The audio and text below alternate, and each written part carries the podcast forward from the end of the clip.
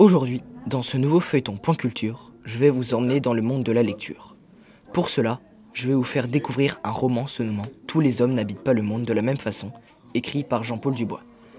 Ce récit raconté à la première personne par Paul Hanson se déroule dans le milieu carcéral.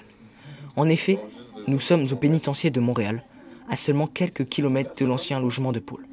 Une prison où grouillent des rongeurs la nuit et où il fait très froid l'hiver. Une cellule partagée avec Patrick Horton, emprisonné pour meurtre et qu'il vaut mieux ne pas trop approcher ni contrarier. Paul Hanson, à l'opposé, est un homme serviable, aimable, apparemment sans histoire, qui durant 26 ans a été super intendant à l'Excelsior. Entendez par là, homme à tout faire, super concierge veillant corps et âme à l'entretien des 68 appartements de la résidence. Un des intérêts de ce livre, justement, est de savoir ce qu'il fait en prison. Comment en est-il arrivé ici? Faut quand même dire que cela fait presque deux ans qu'il est emprisonné. Cela donne donc vie au livre et ce dernier devient de plus en plus addictif au fil des pages.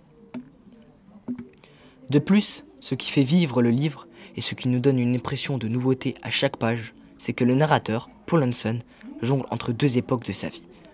La première période qui nous est racontée dans ce livre est bien entendu celle de son présent, c'est-à-dire sa vie en prison. La seconde partie est par contre celle de son passé. On y explique son enfance, d'où il vient et surtout pour quelles raisons il est emprisonné. Le narrateur parle aussi du vécu de son père, arrivé en France après être né au Danemark. On se demande comment celui-ci est devenu pasteur.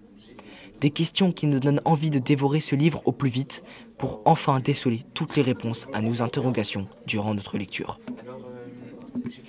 Grâce à cela, Jean-Paul Debois peut exploiter tellement de possibilités pour l'histoire que ce livre ne devient jamais lassant. C'est une mine d'idées inépuisable.